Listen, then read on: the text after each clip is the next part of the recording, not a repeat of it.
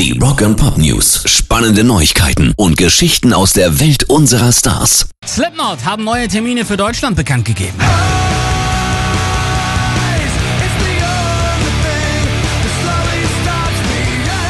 Sie werden zusätzlich zu ihrer Hallentour Anfang des Jahres noch rund um ihren Auftritt beim Wacken Open Air zwei weitere Konzerte unter freiem Himmel spielen. Zum Beispiel am 31. Juli 2020 im Rhein-Energiestadion in Köln und am 7. August in der Berliner Waldbühne. Also richtig fett. Eintrittskarten für die Shows gibt's ab morgen 10 Uhr auf livenation.de und die Jungs haben sich für die zwei zusätzlichen Gastspiele bei uns entschieden, weil sie eben finden, dass das deutsche Publikum was ganz Besonderes ist. Wir können einfach nicht genug davon kriegen, sagt Frontmann Corey Taylor. Und wir auch nicht. Rock and Pop News. Und auch von Judas Priest gibt's gute Nachrichten für 2020.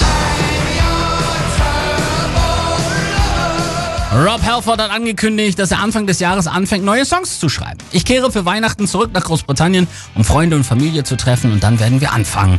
Es passieren zwei Dinge. Wir werden im frühen neuen Jahr Songwriting-Sessions abhalten, weil wir immer noch heiß sind vom Firepower-Album und es kaum erwarten können zu sehen, welche anderen Sachen uns in musikalischer Hinsicht beim Schreiben noch einfallen. Wir haben also das in Planung und dann geht es an die große Produktion für das 50. Jubiläum, was in Finnland im Juni startet. Es kommt also richtig was auf uns zu. 2020. Pairs Rock and Pop News.